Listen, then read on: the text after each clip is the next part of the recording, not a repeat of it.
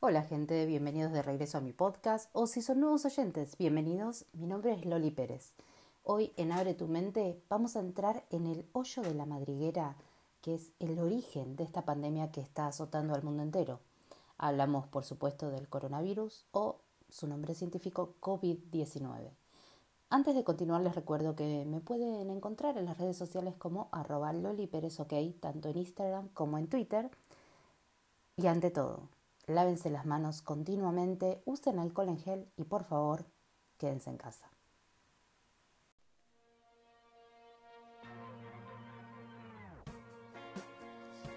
¿Qué es eso que acecha en la soledad? Que dispara tu instinto de supervivencia. Eso que no te atreves a mirar.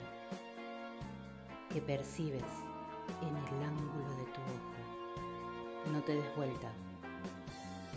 No respires. No pestañees. Solo abre tu mente y pregúntate. ¿Y si fuera cierto? Misterios, teorías, conspiraciones con la mirada singular de Loli Pérez. Abre tu mente, el podcast que te va a cambiar la forma en que ves el mundo.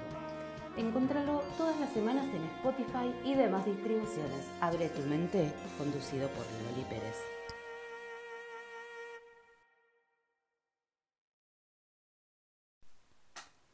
Desde que empezó la crisis de salud causada por el nuevo coronavirus, la Organización Mundial de la Salud asegura que la pandemia comenzó en un mercado de animales de Wuhan, en el centro este de China, entre mediados de noviembre y principios de diciembre. Pero esta hipótesis ahora está siendo cuestionada por el mismo gobierno chino, por supuesto, ¿no? Que transmite varias preguntas y mensajes en las redes sociales y en los medios de todo el mundo. La primera pregunta que surge, ¿no? Es, si no se originó en China, ¿dónde? ¿Y qué pasaría si el COVID en realidad viniera de Estados Unidos, por ejemplo? Y si fuera así, ¿cuál sería el propósito? ¿Quiénes estaban al tanto y quiénes quisieron ayudarnos? Estas son algunas de las preguntas que trataremos de responder desde mi humilde y recóndito lugar del planeta. Todos los caminos llevan a USA, parece, porque una nota que apareció publicada en el medio francés Le Parisien destaca que el gobierno chino acusa abiertamente a Estados Unidos debido a la audiencia que dio Robert Redfield, el director del Centro para Control y Prevención de Enfermedades, en la CDC, el 12 de marzo ante la Cámara de Representantes, que sería el equivalente a nuestra Asamblea Nacional.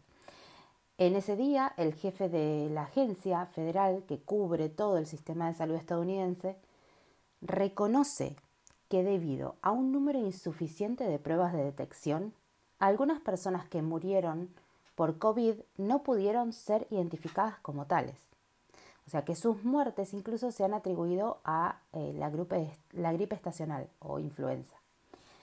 Esta declaración es transmitida por el portavoz del Ministerio de Relaciones Exteriores de China, Li Xiao, en su cuenta de Twitter. El director de la CDC reconoce que los Estados Unidos ha declarado muertos por la gripe que han dado positivo por el nuevo coronavirus, dijo el diplomático chino, creyendo que los casos de COVID-19 podían haber precedido a los primeros casos en China. Cuando salió el paciente cero en los Estados Unidos, ¿cuántas personas han sido infectadas? Sé transparente, Estados Unidos. Nos debes una explicación, decía en el mensaje. China se basa además de la declaración del director de la CDC en el hecho de que las muertes atribuidas a la gripe estacional podrían haber sido causadas por COVID sin siquiera saber cuándo. Pero también por el hecho de que los estadounidenses podrían haber llevado el COVID con ellos directamente a Wuhan durante los Juegos Militares Mundiales a fines de octubre del 2019. En dichos Juegos, que se disputaba esta, en esta citada ciudad, del 18 al 27 de octubre participaron más de 10.000 atletas de 100 países distintos. O sea, no solo eso, sino que el primer caso de COVID se dio en la misma ciudad el 17 de noviembre, aproximadamente 15 días después de la finalización de los mismos. O sea, el periodo de incubación del coronavirus es, como sabemos, de 15 días. Y el paciente cero se tuvo que contagiar cerca de finales de octubre. Para sumar a esta controversia, durante el mes de septiembre, en Estados Unidos, varios titulares de distintos medios hicieron alusión a una extraña enfermedad pulmonar relacionada con vaporizadores.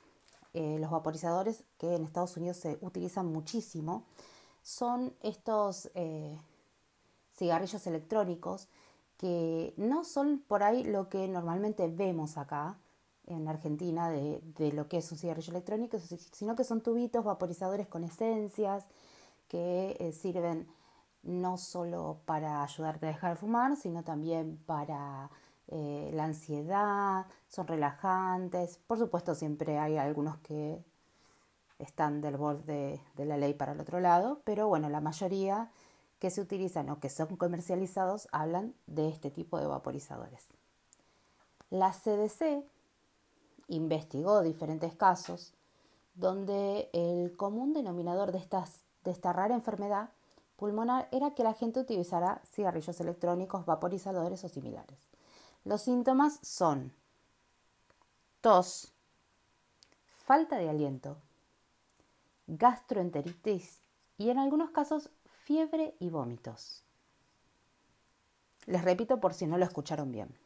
Tos, falta de aliento, gastroenteritis, fiebre y vómitos. Muchos de ellos incluso fueron mal diagnosticados como bronquitis o pulmonía. Y aparentemente esto se produce por el acetato que genera la vitamina E al entrar en estado gaseoso. La vitamina E parece ser como un componente eh, primordial de los aceites que utilizan este tipo de vaporizadores. Lo raro acá es que meses antes de una pandemia global, Estados Unidos presenta una enfermedad con bastante similitud al COVID, pero que termina siendo una cosa completamente distinta. Nada que ver, son los vaporizadores. Sobre todo que lo presente como algo nuevo, porque en realidad esto fue detectado hace aproximadamente cinco años. El doctor John E. Parker, que en ese momento pertenecía al Hospital de West Virginia, observó eh, la misma enfermedad y llegó a las mismas conclusiones, informando a la comunidad médica sobre el hallazgo en, en la página Chest Report, que es una publicación médica donde se informan a tipo de anomalías del área de los pulmones. Vieron cómo hay eh, páginas médicas eh, para distintas especialidades, ¿no? Bueno, esta se dedica a los pulmones, allá los llaman eh, lung doctors o doctor de pulmón. Raro. Todo raro, todo muy coincidente. No me gustan mucho las coincidencias a mí. Ya lo van a ir notando. ¿Pudo haber alguna predicción sobre esto? ¿Pudo alguien habernos abierto la cabeza sobre lo que podía estar pasando ahora, porque la verdad es que es terrorífico lo que está pasando. Por suerte, eh, dentro de todo en Argentina se tomaron las medidas necesarias y se siguen tomando las medidas necesarias para que tanto en el sector de salud como en economía el golpe sea eh, aminorado. Pero no deja de ser un golpe. En el 2015 en una breve conferencia realizada para TED, Bill Gates anticipó lo que una pandemia global podía significar a nuestro frágil sistema de salud mundial. En el marco del brote del ébola que tuvimos en el 2015, no sé si se acuerdan, que hubo también en algunos eh, países aeropuertos cerrados por este tema, Gates indica que eh, si hay algo que va a matar a más de millones de personas, es más probable que sea un patógeno y no una guerra. Y que sea, ya sea natural o un arma biológica. Esas fueron las palabras de Bill Gates en 2015, en una TED que la pueden encontrar en internet. Ponen Bill Gates pandemia y es lo primero que le sale. Increíble. Él observa que el presupuesto que Estados Unidos reserva para la carrera armamentista es bastante superior al que deriva para el área de epidemiología. Nos indica que no estamos listos para la próxima epidemia, claramente. No tenemos médicos listos para ser despachados, ni personal de salud para el mismo, para el mismo motivo, ¿no? Médicos Sin Frontera, en su momento, en 2015 con el ébola, hizo un excelente trabajo organizando voluntarios. Una epidemia grande, una pandemia en este caso, nos va a demandar cientos de miles de médicos y enfermeros que no tenemos. Correcto, Bill Gates. No había nadie que estuviera a cargo de los procedimientos en ese momento, de ver cómo se desarrollaba la epidemia, por ejemplo, podrían haber extraído la sangre de los sobrevivientes, procesarla y ponerla en la gente para protegerlos, pero nunca se intentó, porque no había nadie a cargo, no había nadie que manejara la situación. Obviamente las películas es re distinto. Siguieron, bueno, Epidemia de 1995 o Contagion, que todavía no la vi, pero la quiero ver. Eh, en las películas es distinto, dice él. Siempre hay uno, dos o tres epidemiólogos muy atractivos que están listos para ser enviados a cualquier parte del mundo, listos ya como buenos Boy Scouts que son. Explicó que con el ébola en realidad tuvimos suerte, porque el contagio se produce cuando el paciente ya no se puede levantar de la cama y no es por aire. Sí, ese es uno de las de los ítems vitales de por, el motivo de por qué el ébola no se expandió de la manera que sí se expandió el coronavirus. A diferencia de la gripe española, que sí se llevó a 30.000 personas de la población mundial en 270 días. ¿Cuánto llevamos nosotros de pandemia? Aproximadamente, no llegamos a, no llegamos a los dos meses, o sí. Nosotros no, pero en total en el mundo. La verdad no busqué ese dato, pero nos, estamos más o menos en la misma cantidad de muertos. Yo lo había chequeado antes de realizar el podcast, pero bueno, esto se, va aumentando día a día. Eh, los muertos de Italia de hoy llegaron a un total de 10.000 y cuando yo había chequeado los datos íbamos por un total de 24.000 aproximadamente eh, en población mundial, ¿no? De muertos en esta cantidad de días que tenemos. Un virus que sea contagiado de esta manera podría en riesgo la salud de todos. Gates decía que tenemos la tecnología, los avances en biología, pero que estas herramientas tienen que estar en todos los sistemas de salud. Es la única forma que tenemos para parar una pandemia. Espero que muchas personas en su momento hayan visto este video y, hayan entendido eh, de la importancia de que es que los sistemas de salud en los países más pobres en los países tercermundistas actúen de una manera efectiva con las herramientas tecnológicas para poder salir adelante. No todos los tenemos. Nosotros dentro, chicos, yo creo que nosotros dentro de todo estamos bien a comparación del resto del mundo y se ha hablado de cómo Argentina ha manejado todo esto, este, esta pandemia o sea, de, lo bien que lo ha manejado, por supuesto, no hablamos. Toda esta información que yo les estoy brindando, quiero que sepan que va a estar disponible a partir del día de mañana en la página Chicas Geeks, que para los que me conocen ya saben que es eh, donde se publica absolutamente toda la información que escribo, ¿sí? Chicas Geeks es una página eh, dedicada a las series, a la tecnología, pero nos vamos abriendo y nos vamos expandiendo y eh, Abre tu mente también tiene un lugarcito en Chicas Geeks, así que esta nota con todos los enlaces necesarios, con toda la información que ahora les estoy contando, pero ustedes no pueden ver en este momento, va a estar disponible para ustedes cuando escuchen este podcast. Y ahora vamos un poco más dentro del agujero de la madriguera. Porque les quiero hablar, esto es muy fuerte, muy fuerte. Quiero agradecer, eh, quiero agradecer a, Laura y a Otto también, ¿por qué no? que fueron quienes, bueno, en realidad Laura me lo mandó, ¿no? Pero lo vieron juntos, así que vale la, mención a Otto también.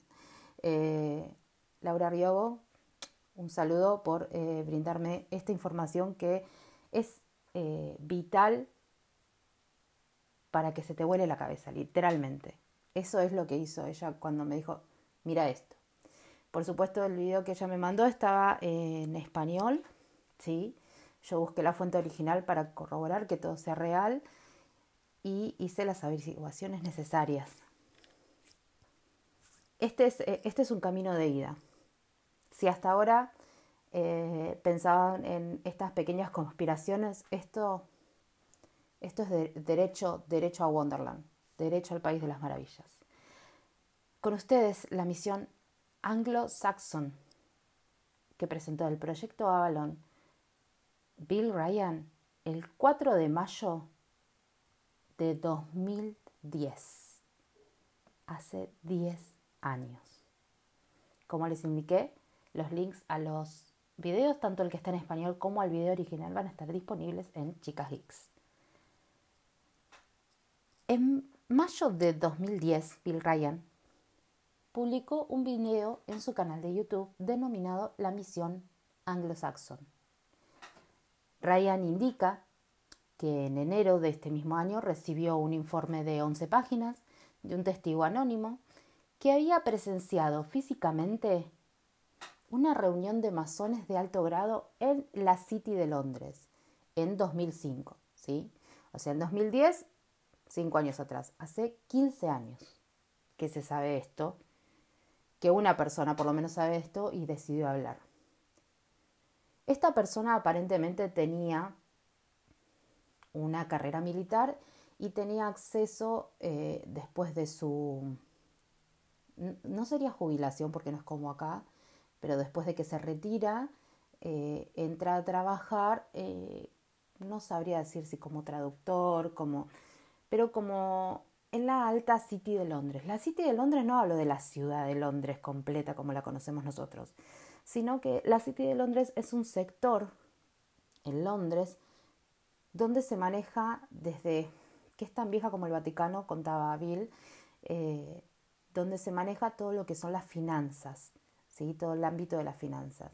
Este testigo, eh, que indica que se encontró en esta reunión sin querer, él una vez que arranca la reunión se da cuenta que no tendría que estar ahí, pero por supuesto se queda, ¿no?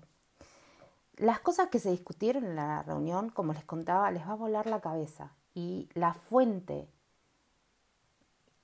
que permitió eh, que se realice una transcripción del audio de la entrevista, ¿sí? No permitió un audio de la entrevista por eh, cuestiones de que podían llegar a descubrir quién fue, Por supuesto, la fuente siempre se resguarda, gente. Les recuerdo nuevamente, sí, que el video mencionado, que todavía está publicado y se puede ver, tiene fecha original del 4 de mayo de 2010. ¿Sí? 4 de mayo de 2010. Esta persona que, como les contaba, se encontró en esta reunión sin querer, en esta reunión masónica, donde se estaba discutiendo la estrategia de un plan a seguir. En dicho plan, del cual él no tenía ni idea de qué se hablaba, él, ella, no sabemos quién era, ¿no? se iban mencionando distintos apartados. Le vamos a poner nombre porque me molesta hablar del testigo. Le vamos a poner Tom. Ok. Tom, me gusta, me gusta Tom. A ver, eh, Tom se encontró en esta reunión masónica que estaban discutiendo un plan a seguir. ¿sí? Eh, en dicho plan se iban mencionando distintos apartados. El plan no tenía una fecha indicada, sí, no tenía eh, una fecha de calendario indicada de cuándo iba a suceder, pero tenía una sucesión de eventos que debían pasar para que todo siga su curso.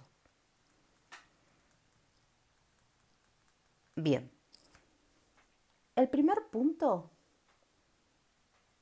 de este maquiavélico plan, porque no hay otra forma de llamarlo, una vez que escuchen todo se van a dar cuenta de lo que hablo empieza con Israel atacando a Irán y que se sienta justificado. ¿sí? Déjenme leerles un extracto de una noticia publicada en enero del 2019. Una andanada de más de 30 misiles de crucero disparados por cuatro casas desde el Mediterráneo golpeó a primera hora del lunes 21 de enero de 2019 las bases militares de Teherán en torno a Damasco, campos de entrenamiento, instalaciones de inteligencia y almacenes de armamento fueron el objetivo de la considerada mayor intervención armada israelí en la capital siria desde el inicio de la guerra en 2011. 2011. En la inclusión aérea perdieron la vida 11 personas, entre ellos dos militares sirios, según datos del Observatorio Sirio para los Derechos Humanos eh, recabados con la información sobre el terreno.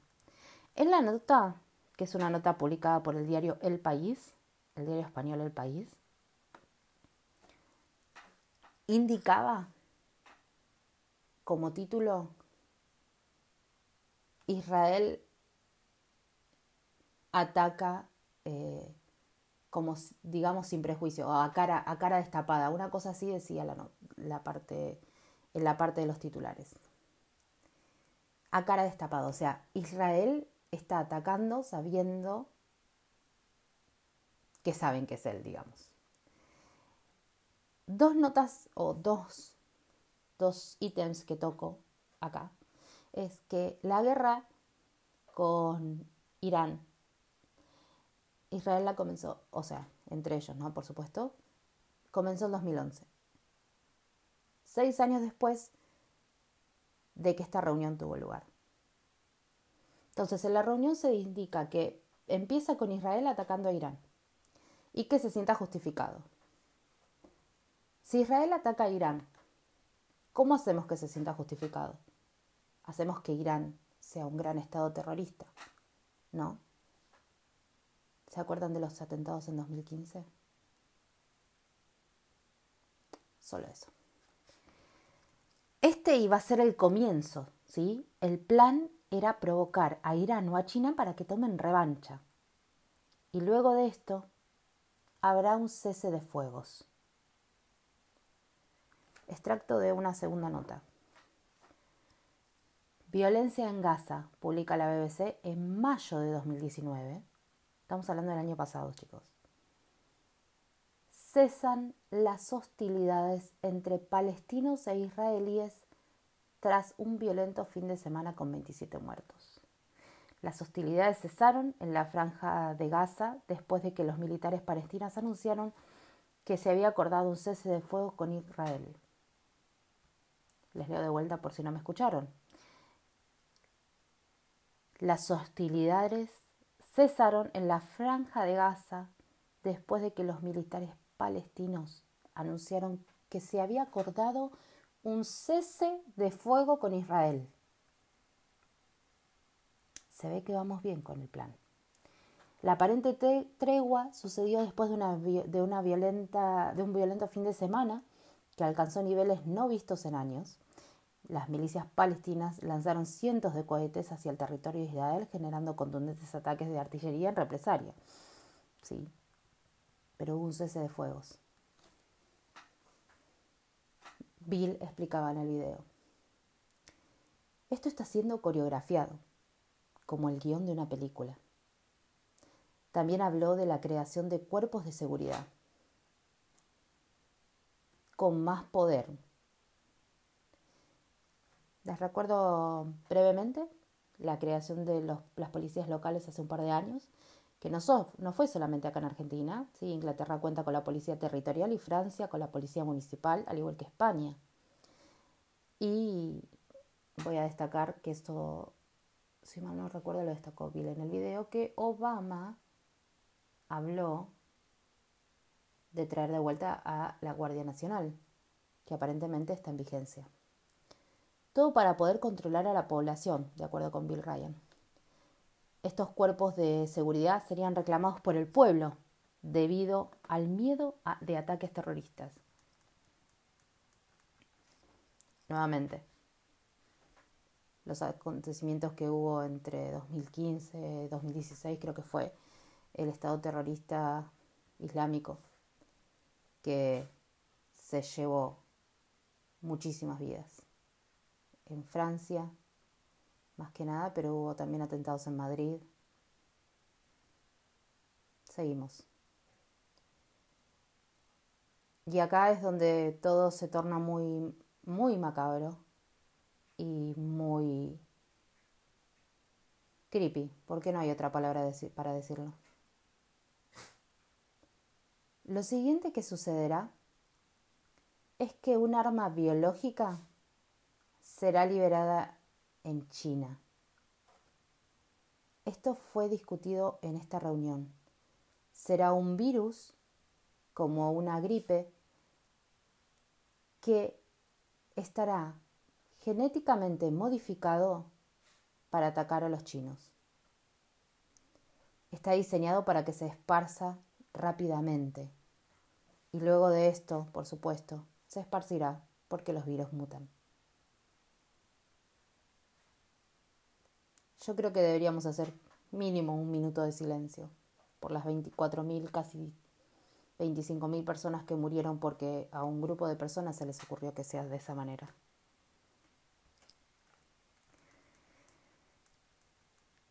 No termina ahí. Eso es lo peor.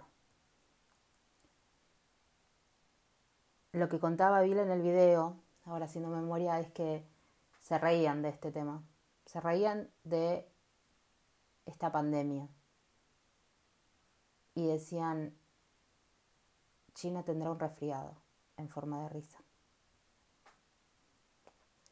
Tenemos una posible guerra nuclear en Medio, en Medio Oriente, una pandemia azotando al mundo y una fuerza pública necesaria para hacer un encierro total. Porque todos tendrán miedo. Y luego la verdadera guerra empieza con un intercambio nuclear importante.